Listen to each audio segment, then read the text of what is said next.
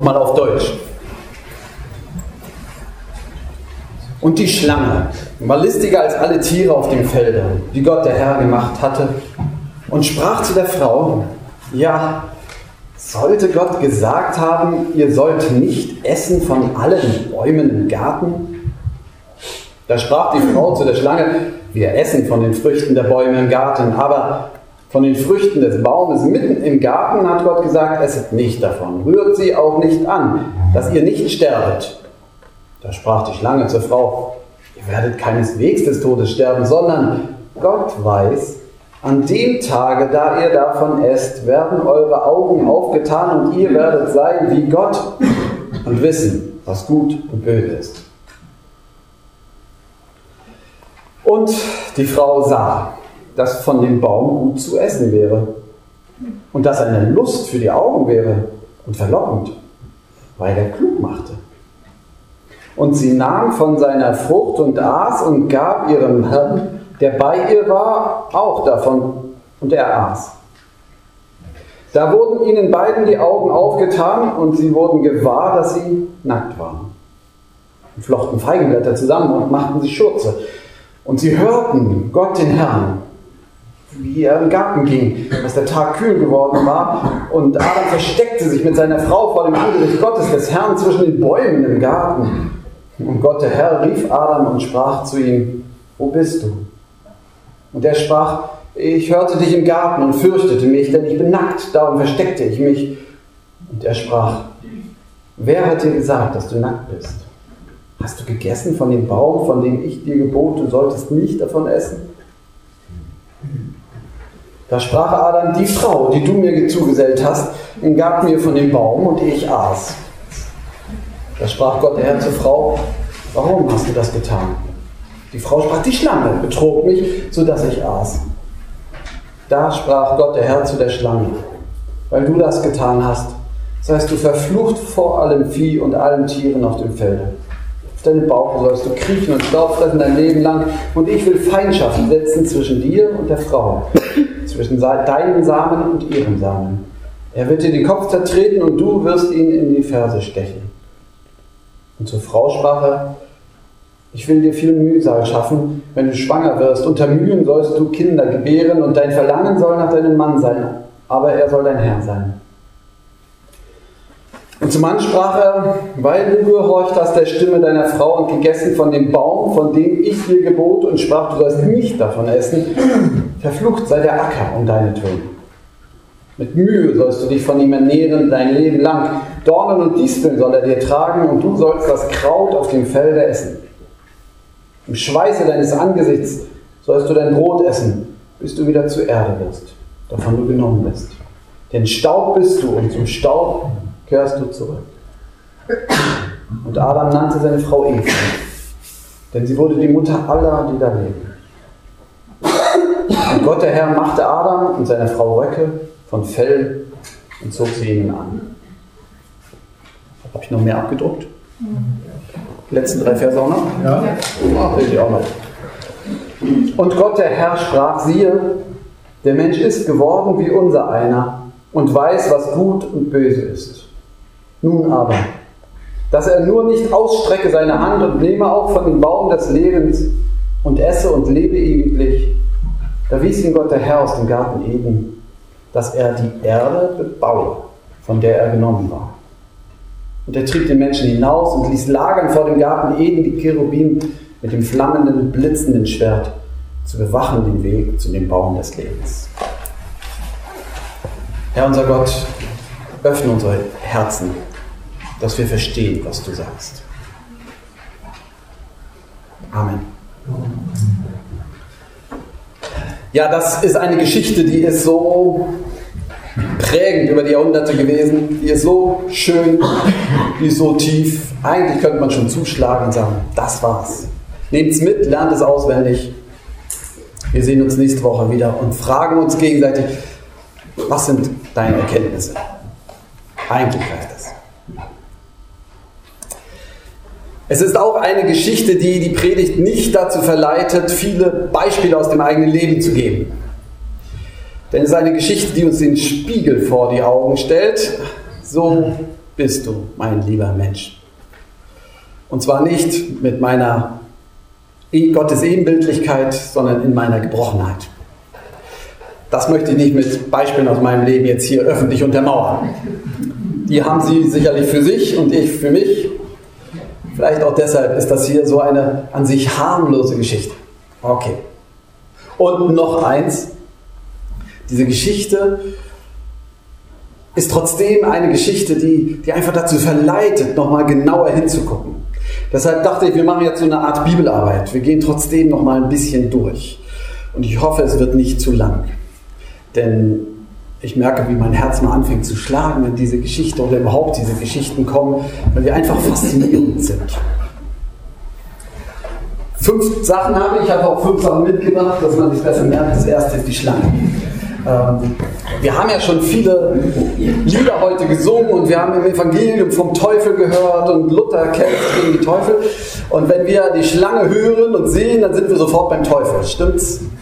Wer denkt da nicht? Es geht im Grunde hier um die Entstehung des Bösen. Wo kommt der Teufel her? Oder so.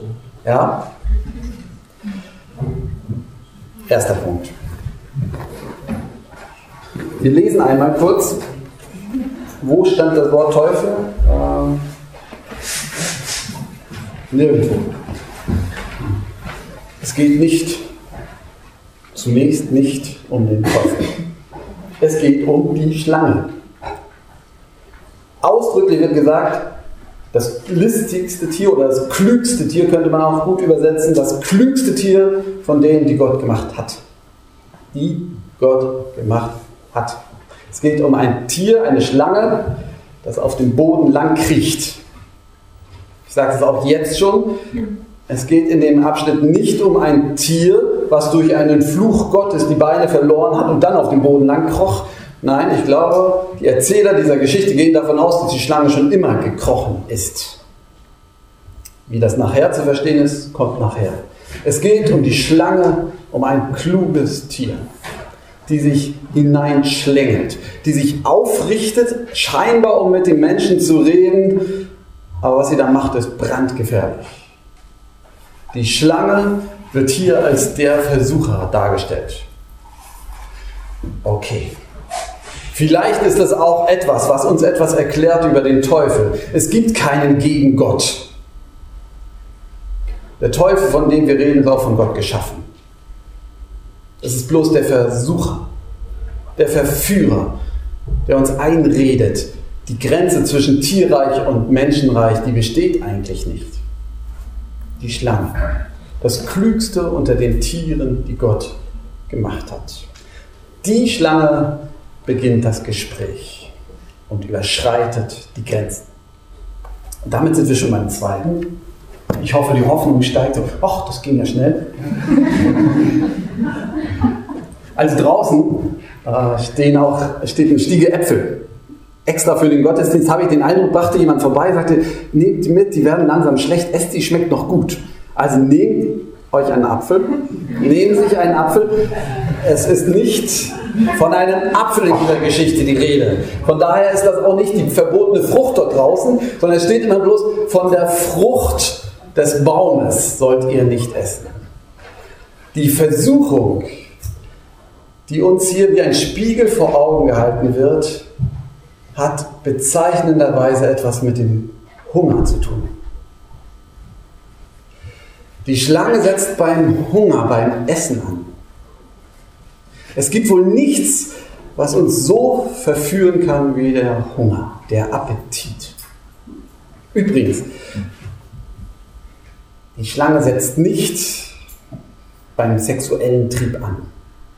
Die beiden hatten noch gar keinen Sex. Wenn man die Bibel liest, merkt man, das kommt erst später, dass Adam seine Frau erkannte, heißt es dann.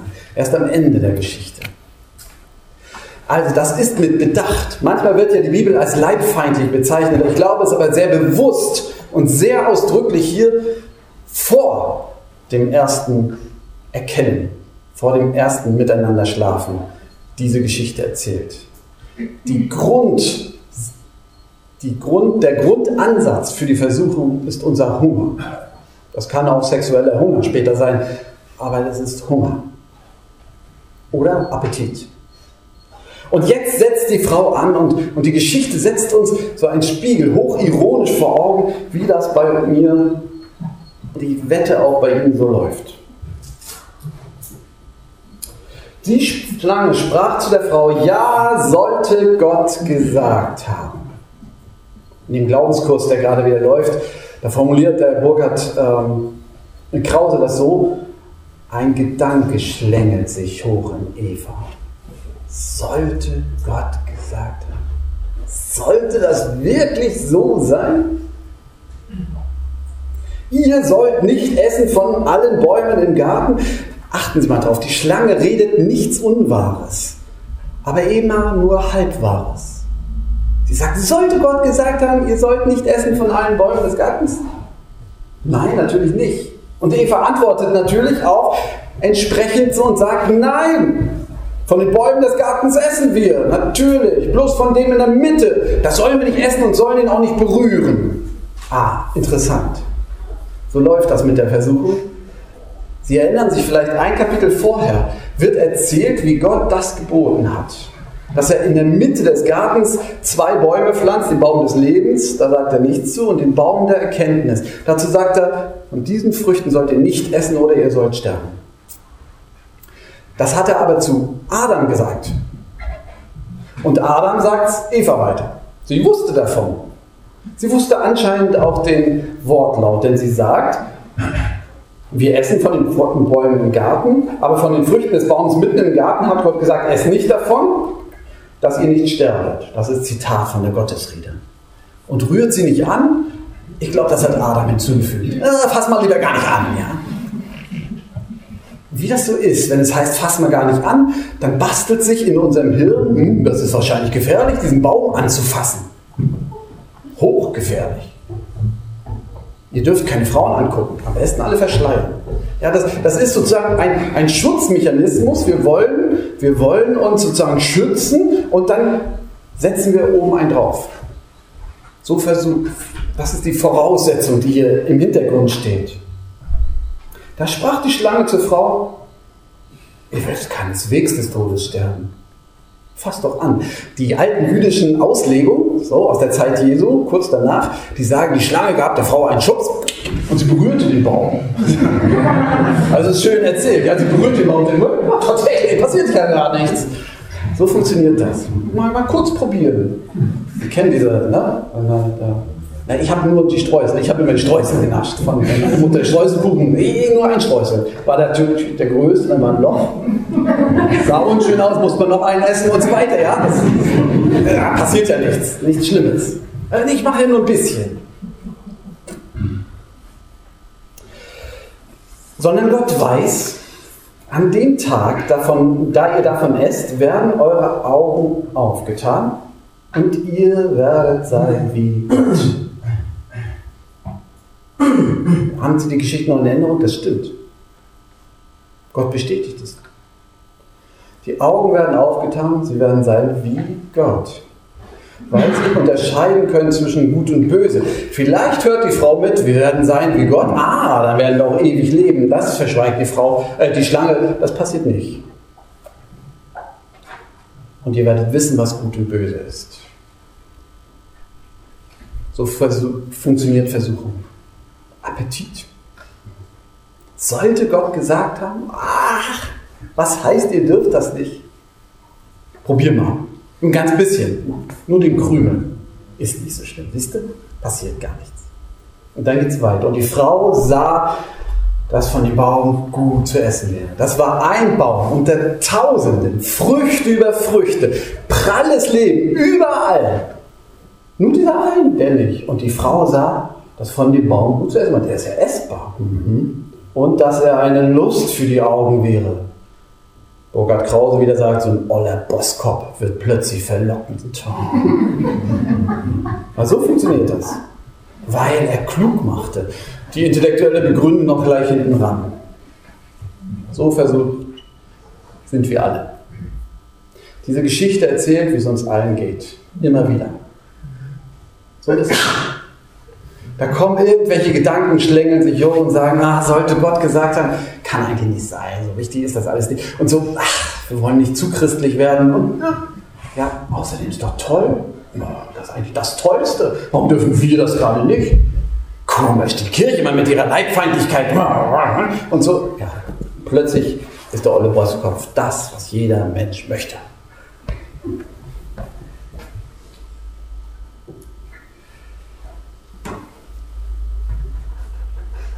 Der Baum.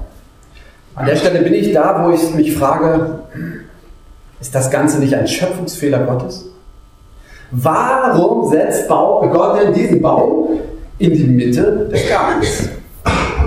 Warum war Gott denn nicht in der Lage, eine Welt zu schaffen, die ohne das Böse auskommt? Warum dieser Fehler? Ich glaube, wenn wir das lesen und je mehr ich darüber nachdenke, desto mehr verstehen wir, das ist kein Fehler. Erstens, Gott schafft den Baum der Erkenntnis. Es gibt also in unserer Schöpfung die Möglichkeit, Gutes und Böses zu entscheiden, ethische Maßstäbe zu entwickeln, zu entwickeln, was gut ist in meinem Leben und was nicht gut ist.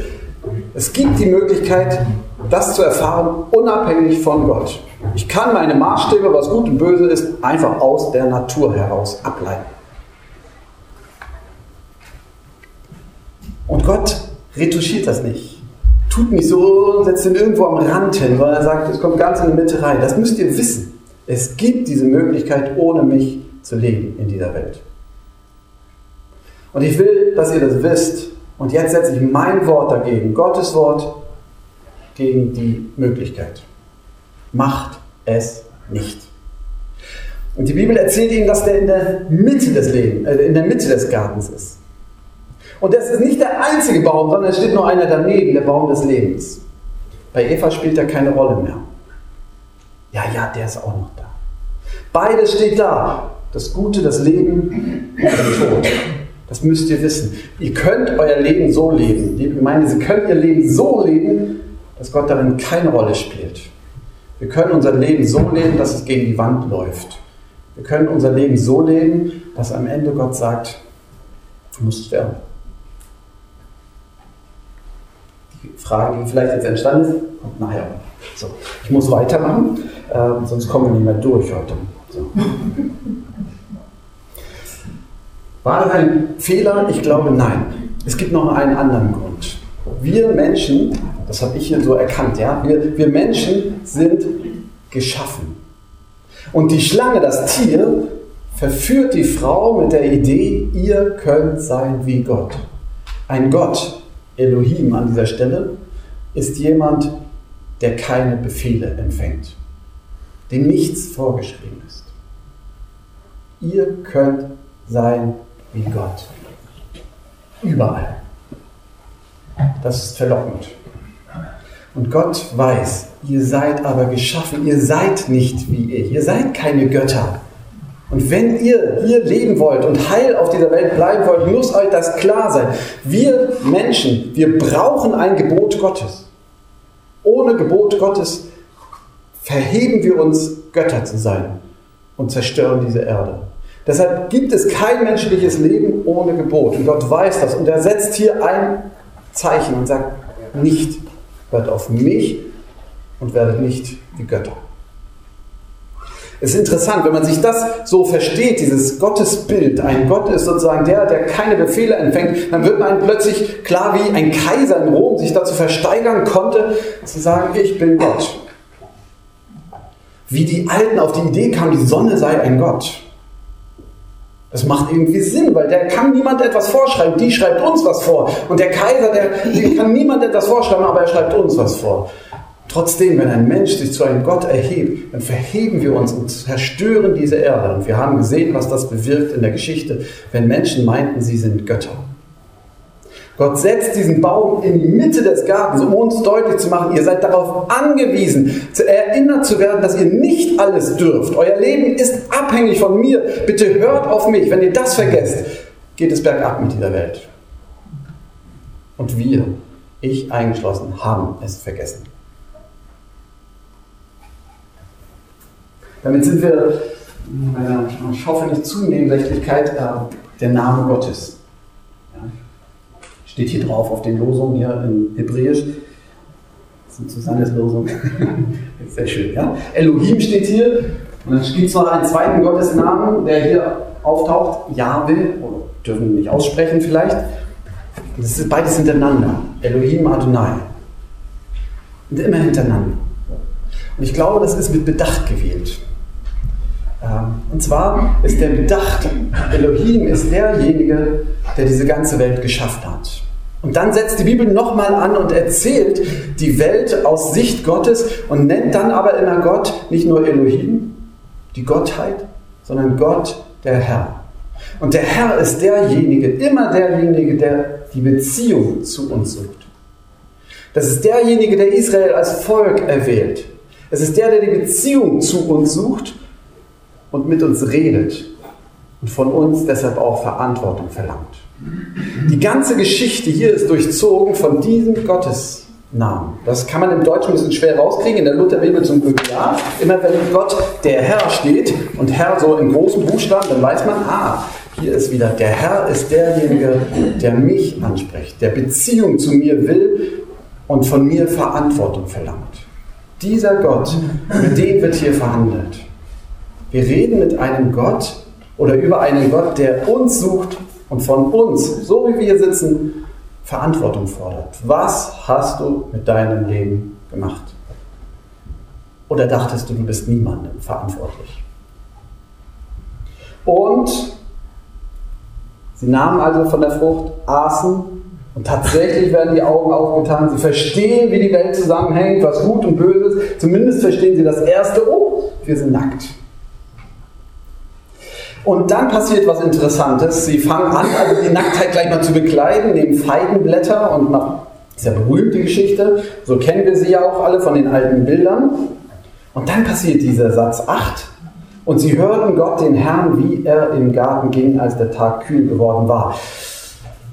Spannende Sache. Ähm, ich glaube übrigens, dass man dieses auch so verstehen kann, dass sie Gott, den Herrn, hörten und dann ist es so formuliert, im Wind des Tages.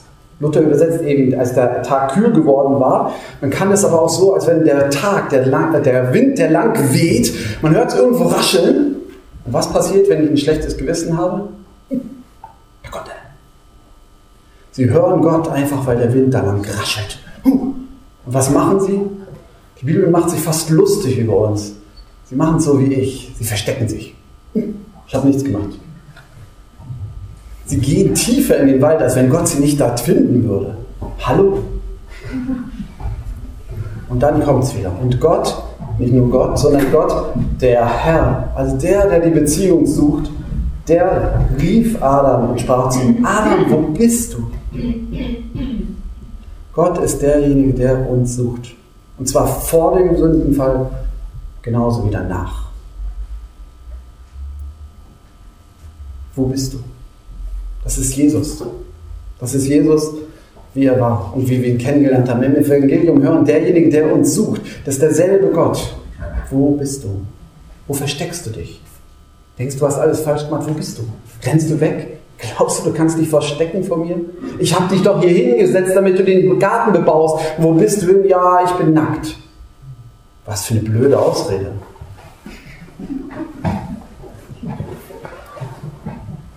Woher weißt du das? Die Erkenntnis von Gut und Böse, was, was hilfreich ist, die führt den Menschen und seine Frau in eine Scham hinein, die ihn blockiert und der nichts mehr macht, anstatt dass sie ihn befreit und unabhängig macht. Gott, der Herr, ist derjenige, der uns sucht. Adam, wo bist du? Und dann sind wir schon beim letzten. Die Schlange ist darüber, uns egal.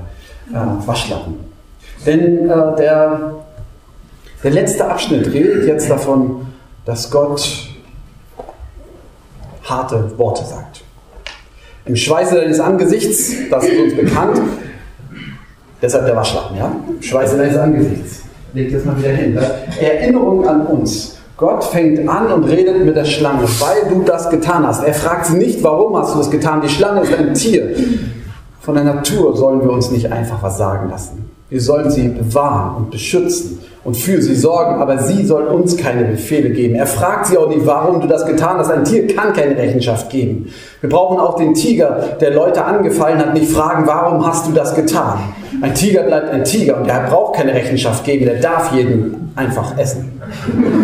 Ja, so ist es. Das ist kein moralischer Grund. So. Gott fragt sie nicht, aber er sagt, alle, verflucht bist du. Dieses Wort wird jetzt über dir stehen, weil alle dich sehen. Du kriechst auf dem Boden lang und alle werden denken, das ist die Schuld. Die Strafe dafür. Hat er auch vorher schon keine Beine. So. Das sagte er zu der Schlange. Und dann kommt dieser berühmte Satz, und ich will Feindschaft setzen ähm, zwischen dir und deiner Frau und zwischen deinem Samen und ihrem Samen. Er wird dir den Kopf zertreten und du wirst ihn in die Ferse stechen. Das ist übrigens ganz, wer ein bisschen Hebräisch kann, merkt, das ist ganz schwierig zu übersetzen. Eigentlich weiß man nicht, wie das gemeint sein kann. Luther hat es so übersetzt, das ist auch schön. Was auf jeden Fall deutlich wird, ist, an dieser Stelle, es gibt eine Feindschaft. Der Versucher kommt immer wieder. Wir sind ihn nicht los seit damals, sondern wir stehen unter der gleichen Versuchung. Und trotzdem glauben wir, dass in Jesus etwas passiert ist. Dass Jesus der Schlange den Kopf zertreten hat. So singen wir es und hören es, ja? Jesus, der Schlangenkopf, diese alte Feindschaft des Versuchers ist in Jesus besiegt. Und zwar nicht irgendwie, weil er heldenhaft war, sondern am Kreuz, als er gestorben ist. Ein Hinweis auf das, was Jesus getan hat. Gott, der uns sucht, der hat diesen Streit beendet, aber nicht irgendwo, sondern erst in seinem Tod. Und weil Jesus lebt, deshalb haben wir die Hoffnung, dass wir mit ihm leben und dann ist erst dieser Streit vorbei. Dann, ich will das nicht verschweigen, weil ich das wichtig finde. Darum gehe ich noch einen Schritt weiter, denn danach wendet sich Gott an die Frau und er straft die Frau nicht und er verflucht die Frau nicht. Da steht nichts davon von Verfluchen. Er spricht sie auch nicht darauf an, dass sie gegessen hat. Das sagt er der Schlange. Die Schlange hat verführt, esst davon und deshalb wird sie Staub fressen. Und Adam sagte, warum hast du davon gegessen? Darum wirst du dein Brot mit im Schweiße deines Angesichts essen. Aber der Frau sagte nichts davon. Was Gott hier mit der Frau macht, ist Aufklärung.